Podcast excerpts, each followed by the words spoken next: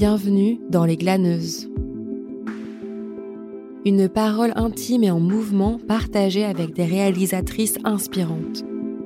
Des femmes engagées qui interrogent nos images pour pénétrer dans le personnel et le politique.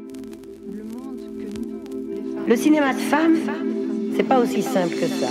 Les femmes réalisatrices et les films de femmes, ça délie la parole. Nous étions à 23% de femmes. Quoi qu'on fasse, ça a quand même une portée politique. Ça, ça, c'est du cinéma. C'est vraiment une détestation du corps des femmes euh, qui est organisée. Je trouve ça... On est la deuxième moitié de l'humanité. Notre regard manque dans le monde. Peut-être avez-vous déjà été traversé par le désir irrésistible de vivre plus de vie qu'un chat et si à l'autre bout de la planète se trouvaient les vies que vous n'avez pas vécues? Tous ces possibles, je les ai ressentis lorsque j'ai regardé les films de Yael André, un collage pêle-mêle du monde, sauvant de l'oubli des images de notre mémoire collective. Sur un ton burlesque et détonnant, elle crée des mondes imaginaires, parcourt le passé pour révéler ses incertitudes et l'inachevé de nos vies. Yael André est une glaneuse d'images qui expérimente et recherche, une aventurière farouche, en rupture avec la linéarité des choses, une cinéaste qui subvertit l'ordre des représentations. L'enfance. En fait, mes parents sont partis vivre au Maroc quand j'avais l'âge de 1 an, jusqu'à mes 6 ans. Donc on peut dire, d'un certain point de vue, que c'est une enfance idéale, parce qu'en bon européen, ils allaient à la mer quasiment tous les jours, euh, au bord de l'océan ou de la Méditerranée, enfin, ça dépend de là où on habitait.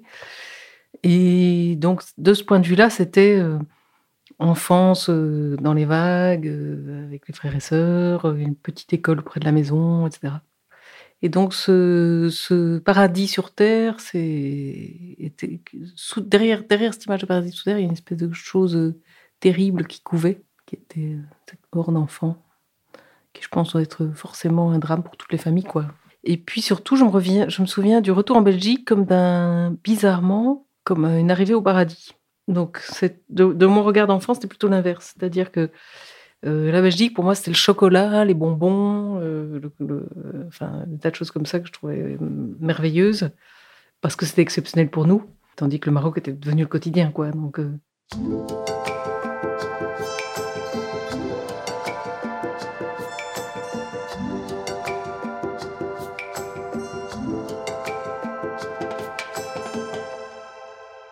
je pense que mon désir premier, c'était un intérêt pour le cinéma. Parce qu'à l'âge de 15 ans, avant de faire la philo, à l'âge de 15 ans, j'étais quasiment tous les jours à la Cinémathèque de Bruxelles, qui est une cinémathèque encore aujourd'hui rare et précieuse, qui a hum, des collections de titres absolument incroyables, dont on peut voir une partie au musée du cinéma. Et à l'époque, quand j'avais 15 ans, le ticket d'entrée était euh, tout à fait accessible pour, les, pour la, la jeune fille que j'étais.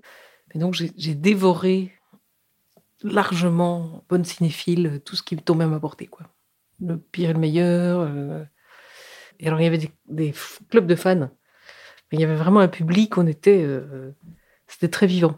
Le jour où paraissait le programme de la Cinémathèque, on faisait la file, on avait notre liste de, tickets à prendre. C'était vraiment l'assaut furieux sur la caisse pour avoir tous nos tickets pour le mois. Et je me souviens, par exemple, il y avait dans la salle muette, il y avait que 20 places.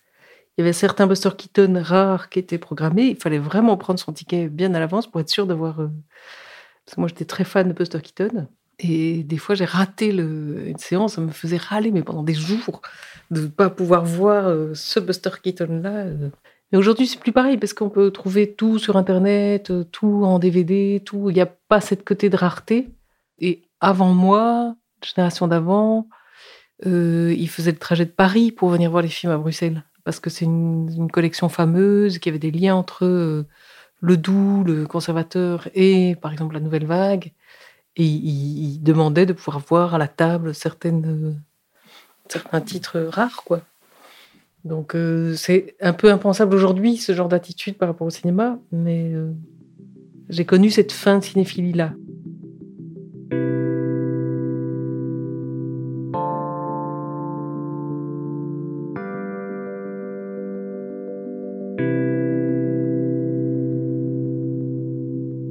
Après avoir été euh, cinéphile très enragé, on va dire, pendant toutes ces années-là, j'ai commencé études de philo parce que je me suis dit que des études de cinéma, c'était un peu maigre pour faire des films.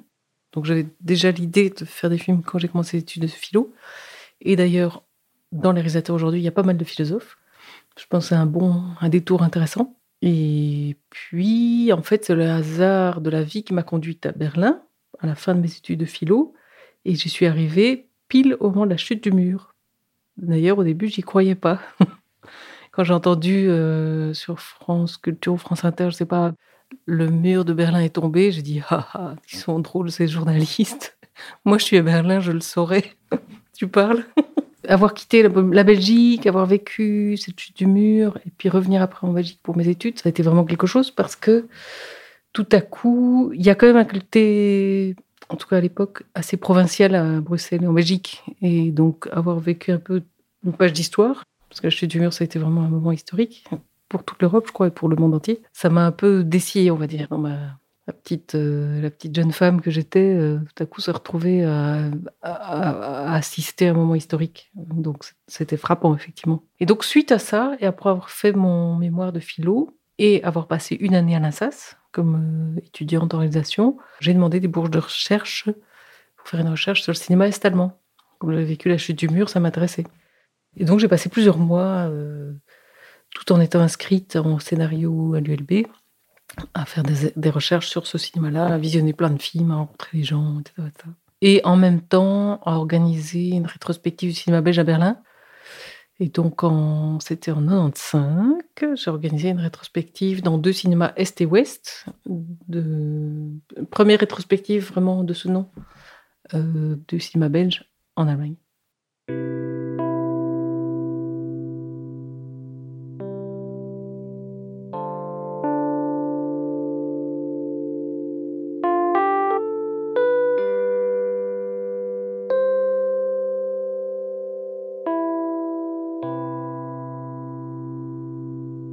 Je me suis inventé une filmographie avec un premier titre qui s'appelait Histoire d'amour, que je n'avais absolument pas réalisé. Et alors la femme responsable de ce projet dit ben, Je voudrais bien voir ce que vous avez fait. Est-ce que vous pourriez montrer ce titre-là? Et du coup, je suis rentrée à Bruxelles, de Paris, et j'ai commencé à faire le film que j'avais dit que j'avais fait. Donc ça été le point de départ en fait. C'est sur un mensonge que. Un mensonge et en même temps une espèce d'improvisation euh, joyeuse, parce que c'était un processus assez simple. En fait, on, on avait. Euh, entre 25 et 30 ans, toute une bande de filles, on, on se marrait quand on se racontait nos histoires d'amour euh, foireuses ou, moins foireuses. On riait quand on se racontait nos, histoires et je me suis dit, mais il faudrait le filmer parce que parce qu'il y a quelque chose d'assez vivant en fait là-dedans. Donc on a commencé comme ça avec cette bande de filles qui d'ailleurs quasiment toutes restées, sont toutes restées au montage final. Je faisais un repas, on se retrouvait au moment du repas. J'avais installé une caméra à l'étage, j'habitais une petite maison et puis on se mettait toutes derrière la caméra et une, à tour de rôle, on, racontait euh, une histoire de déclaration d'amour. Ça, c'était le point de départ. Je vais raconter euh, une histoire avec euh, un homme que j'ai très très fort aimé, puisqu'il faut raconter une histoire d'amour. Alors, et, et, comment je l'ai rencontré? En fait, c'était c'est le frère d'un grand ami de moi. Et je l'ai rencontré d'abord dans une ville où il y avait une fête, une ville qui s'appelle Louvain-la-Neuve, mais je ne lui ai pas parlé à ce moment-là. Je l'ai vu comme ça. Et il, est, était habillé tout en noir et très droit, et, parce qu'il n'aime pas la foule, alors il était en dehors de la foule. Et puis après ça, je l'ai croisé plusieurs fois dans cette ville, mais dans cette ville-là, qui n'est pas du tout une belle ville, on ne se parlait jamais. Et puis après ça, on s'est rencontrés un jour à Bruxelles, parce qu'avec son frère, on est allé, on est allé dans un endroit qui s'appelle euh, qu'on avait appelé le ministère des oiseaux. Et le ministère des oiseaux, c'était un endroit qui était un grand ministère avec encore des guichets et tout ça. Eux, ils y allaient souvent, moi je ne le connaissais pas cet endroit. Il y a plein d'oiseaux morts partout sur le sol parce que les oiseaux rentrent et puis je crois qu'ils ne savent plus très bien sortir. Mais ils rentrent. Alors c'est jonché d'oiseaux comme ça, c'est très très beau. Alors là, on avait trouvé dans la cave euh, un grand miroir très abîmé quoi, par les années. Quoi, tout, euh, alors on avait apporté le miroir et puis après, on était allé, euh, on était allé chez Dandois, on avait acheté des spéculoos. et puis, alors je lui avais donné un baiser pour, lui dire merci. J'ai filmé comme ça une quarantaine de portraits et on est parti sans aucun budget Je me suis pas tellement posé la question de la légitimité au début. Bizarrement, c'est plutôt aujourd'hui que je me la poserais qu'à ce moment-là. Je pense qu'on a 25-30 ans. Enfin, moi, en tout cas, je m'en fichais complètement. Je me disais, euh, oh, euh, hop, ça va être marrant, euh, hop, allons-y. et puis, et puis, on était porté un peu par une énergie de groupe aussi, tout ensemble. On riait, on faisait les choses, on les faisait un peu branque. les roches étaient sous-exposées, zut, comment est-ce qu'on va faire Donc, c'était pas, c'était pas un acte professionnel, réfléchi, pensé. c'était fait sans argent, et hop, quoi. Et je pense que euh, ce naturel-là, il est précieux, il est intéressant et il doit, se garder.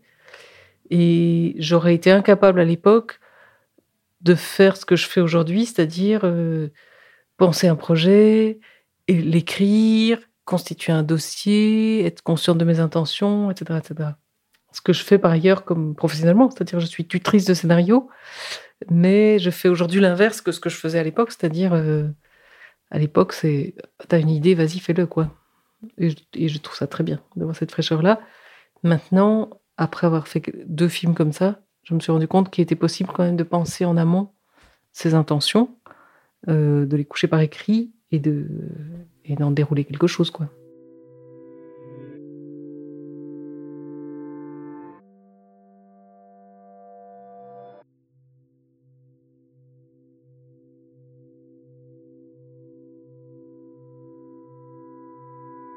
En fait, je ne me considère pas comme documentariste. Je réalise ce qui me semble logique par rapport à ce que j'ai comme sujet à ce moment-là. Effectivement, aujourd'hui, en Belgique, c'est plus facile de réaliser du documentaire que de la fiction. C'est une forme plus légère, plus facile à financer, euh, qui nous laisse plus indépendants. Quand on a 25 euh, ans, pas de diplôme spécifique de réalisateur, etc., c'est plus facile de passer par la porte du, du documentaire, évidemment. Si on réfléchit profondément, je crois qu'on a tous envie de faire des films un film et un film qui soit vu, qui soit partagé, qui soit apprécié, qui circule, etc. Mais on se dit pas, je vais faire telle catégorie de film ou tel genre de film. Enfin, en tout cas, moi, c'est pas la question que je me pose. Et donc, effectivement, quand je serai dictateur, les choses ont été avancées dans une logique, on va dire, euh, narrative. À aucun moment, je me suis dit, je fais une fiction, je fais un documentaire. Et par ailleurs, pour moi, les catégories narratives déjà trop utilisées ne m'intéressent pas la fiction fait souvent partie. La fiction classique, avec la petite histoire, euh, jouée par des comédiens, pop, pop, pop, pop, je trouve ça souvent totalement chiant comme type de cinéma. Donc, c'est pas ça que j'ai envie de faire. Mais en fiction aujourd'hui, il s'invente aussi des choses dans la forme. Mon but est que ce que je veux dire trouve sa forme. Et je pense qu'on doit tous chercher quelle forme exprime le mieux ce qu'on cherche à dire, en gros. Et c'est pas en réutilisant des formes du passé ont fait leurs preuves d'ailleurs, des formes classiques de narration, qu'on est peut-être au plus juste de, ce qui, de la forme qui doit se trouver. quoi. Le problème, c'est que la, place pour d'autres formes euh, est un peu menacée aujourd'hui.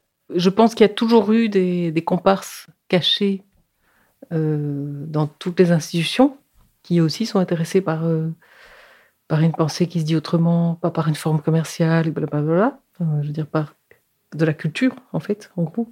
La culture, c'est quelque chose qui doit s'inventer, sinon elle devient morte. Euh, je veux dire, si euh, Cervantes ou Montaigne ou Rabelais ont des choses à nous dire à travers les siècles, c'est parce que c'est vivant ce qui, s'y passe. Euh, et pareil, un film qui emprunte des formes déjà véhiculées 300 fois, c'est une forme morte, donc c'est pas intéressant. J'ai jamais eu l'impression que le fait d'être une femme m'a empêché de faire des choses. Par contre, il y a parfois eu des zones de friction en cours de route, mais ça m'a pas empêché de faire les films. Mais après, il faut être prêt à se battre. De toute façon, c'est un métier, il faut être prêt à se battre. Euh, parce qu'il faut remettre nos idées tout le temps en question, parce que la compétition est furieuse. Je veux à la, commission du cinéma, c'est quand même que un projet sur 7 ou sur 8 qui passe. Euh, dans les télévisions, c'est, je sais pas, c'est un projet sur 10 ou sur 15 qui est coproduit, etc., etc. Puis quand vous avez fini le film, vous envoyez vos films d'abord dans les festivals c'est un projet sur 100, un film sur 100, un film sur 200, un film sur 1000, qui est parfois euh, sélectionné dans un festival important. Donc, je veux dire, c'est permanent, quoi. Donc, si on se dit, oh, ben, j'attends que tout me tombe tout cuit dans le bec, ben, c'est raté d'avance, quoi. Donc, ça, c'est pas une question de homme ou femme, de ce point de vue-là. Non, pas ici. Ça, tu peux pas faire. Non, je ne peux pas faire ça ici. Allez. Le chat. Parce qu'il a déjà bien mangé là-bas. Mais. Oui.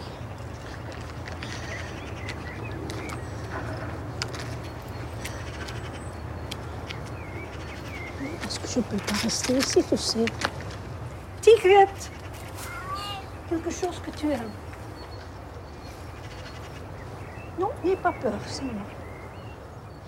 Ça, c'est Neuche, le sourd qui est devant, le vieux Blackie, Pussy, Pussycat, Félix 1, Félix 2, Broxke, Jumel, qui était là, Spicky, qui était là, Cléo et Patra, Roske, Mimi et Moustache.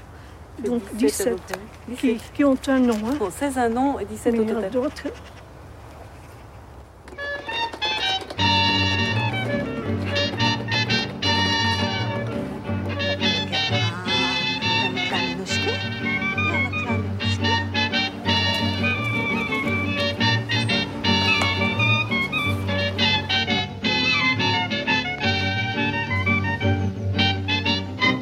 Y a mon goût pour les chats, qui je trouve sont des êtres absolument exceptionnels et avec un grand sens de l'humour. C'est des, des comédiens nés, les chats. Donc déjà, voilà. Et puis, euh, il y a une petite anecdote qui fait que j'ai rencontré une dame à chat dans mon quartier, là où j'habite à XL, et je me suis dit, tiens... euh, Et puis elle avait, en gros, elle réquisitionnait littéralement tous les chats du quartier, elle nourrissait... euh, donc tous les chats fuyaient les maisons pour les nourrir, se faire nourrir par elle. Moi, je râlais au début, et puis. Et puis elle me dit, mais vous pouvez m'apporter des boîtes si vous voulez. Me piquais mon chat et en plus je vais lui apporter des boîtes. Puis de fil en aiguille, euh, voilà, euh, chat, dame à chat. Et puis du coup, par curiosité, je m'étais retrouvée un moment à Rome, toute seule en vacances. Et puis du coup, j'ai rencontré chat de Rome, qui sont des personnages absolument hauts en couleur.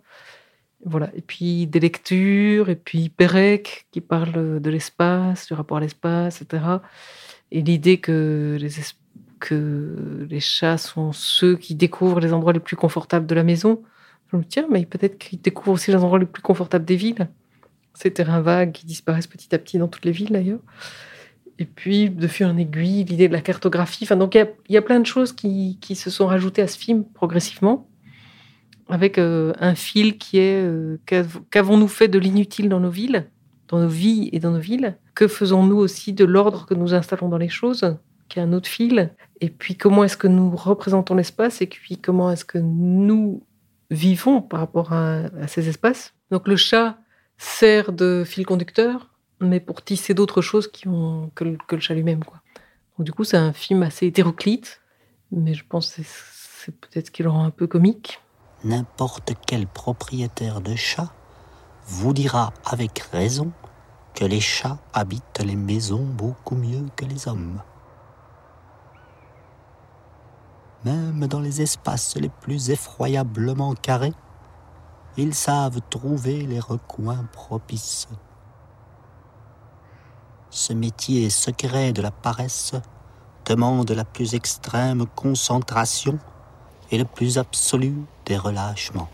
Pendant que je le faisais, j'étais assez embarrassée parce que je me disais, oulala, là quand les cartographes verront que je les ai mélangés à des chat et des histoires sur l'inutile, ils vont me maudire et, vice-versa pour les chat. Donc tout le monde était un peu interloqué en voyant le film final. Finalement, je crois que c'est quand même passé, j'espère.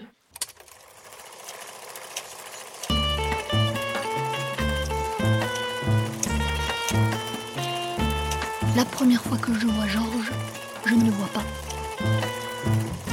Et pourtant, Georges est beau comme eux.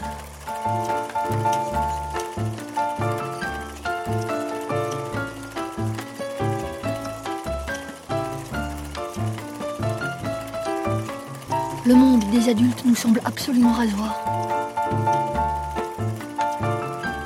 Nous sommes convaincus que notre vie va s'engluer dans un ennui mortel si nous n'inventons pas tous les jours quelque chose d'improbable et de léger. Là aussi, il y a plusieurs affluents au fleuve. Il y en a un très simple, c'est que je filmais moi-même en Super 8. J'ai filmé comme ça pendant 10 ans en marge de mes autres films.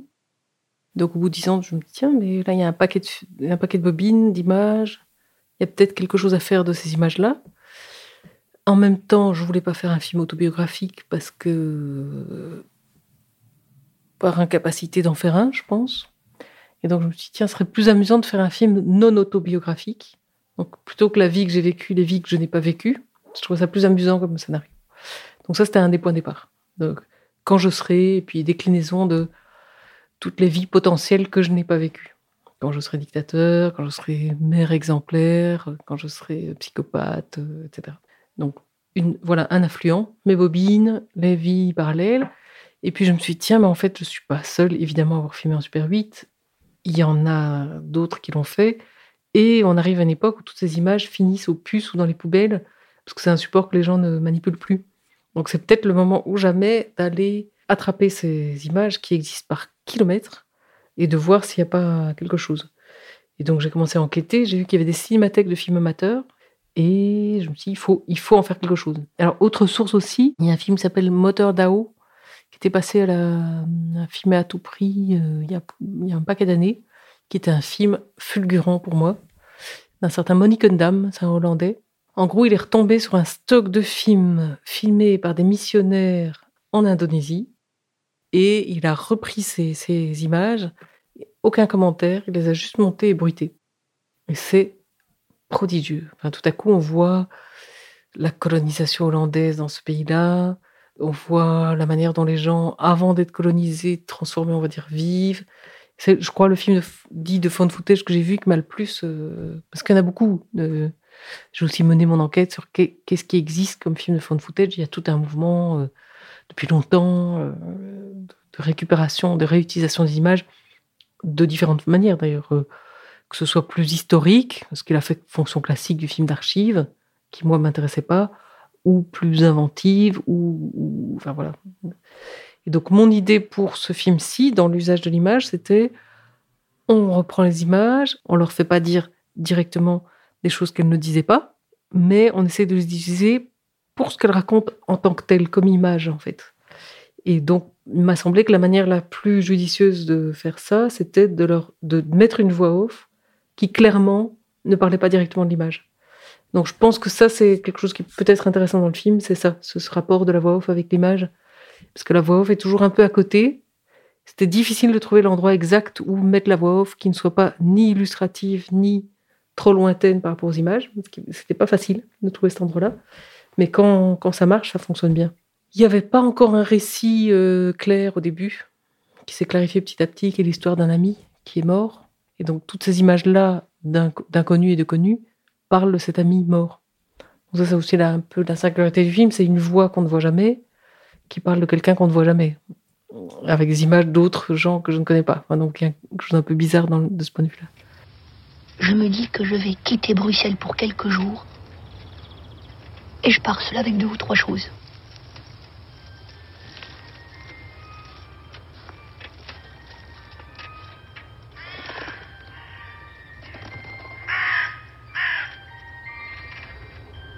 Il y a une petite musique de marchand de glace à côté d'un pont le long du canal. Et une voiture se m'a rôdée près du lieu où je me suis arrêtée.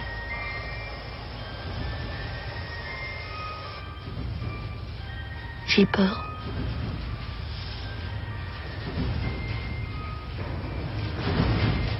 Cette musiquette de marchand de glace associée à un homme louche qui me guette sous ses lunettes noires.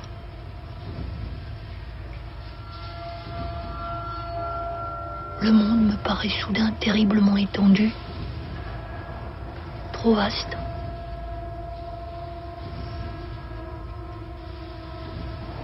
Ma conquête du monde s'arrête là, à Rusbrook, au bord d'une flaque d'eau.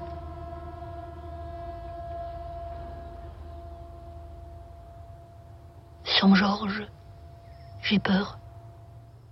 Il y a deux donateurs dans le film, c'est deux amis collaborateurs qui collectionne les images trouvées. Et donc ces images, euh, on ne sait plus qui les a filmées, on ne connaît pas leur histoire derrière. Ça participe d'ailleurs très fort de leur puissance. Donc on a découvert des, parfois euh, toute la vie de quelqu'un qui était probablement mort, puisque ces images étaient retrouvées au marché aux puces. Et alors on devinait euh, ce qu'il a vécu. Donc ça nous mettait à la fois en position un peu voyeuriste, ce qu'on a vraiment évité dans le film, dans ce rapport-là. Et en même temps, il y a une charge émotionnelle énorme, quoi, parce que du coup, on recevait presque le testament filmé d'un inconnu complet. Donc ça, ça, nous engageait profondément, quoi, par rapport à ces images-là. Enfin, il y avait un, pacte émotionnel tacite immense par rapport aux images qui nous étaient arrivées, quoi. Et qui, si on les avait pas et, et transformées, enfin numérisées, aurait fini dans la poubelle, quoi. Donc c'est pas un intérêt pour le film de famille ou un intérêt pour l'image d'archives dont je me fiche royalement. C'est plutôt euh, image perdue, image trouvée et le destin de ces images-là et l'impression que je, leur dois quelque chose en fait.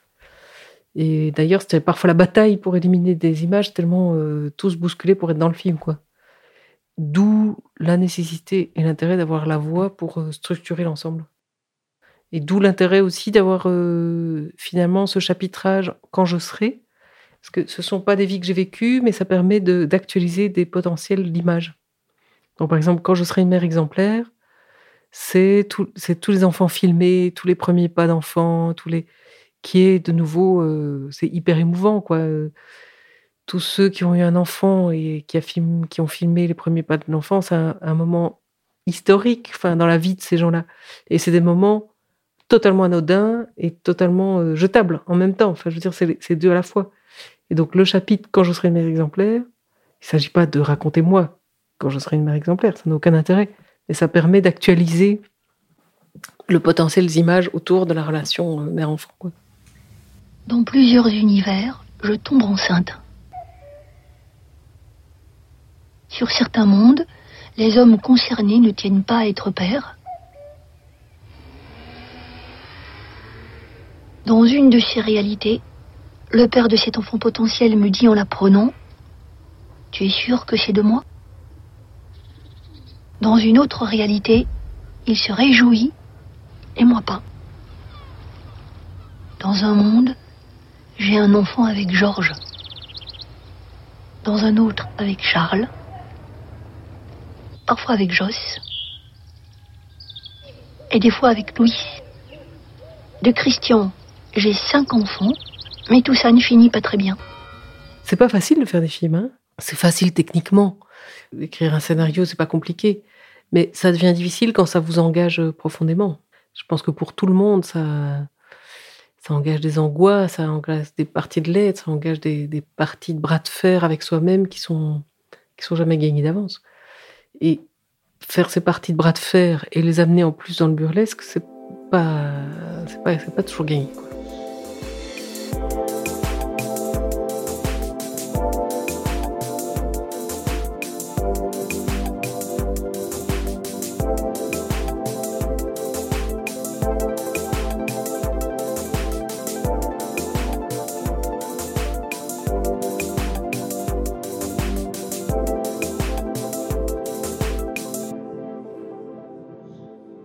Je suis Sarah Semana et vous venez d'écouter Les Glaneuses, le podcast qui s'immisce au creux de la vie de réalisatrice.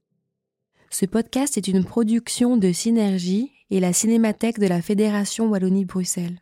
Vous pouvez retrouver les épisodes sur synergie.be et sur votre application de podcast.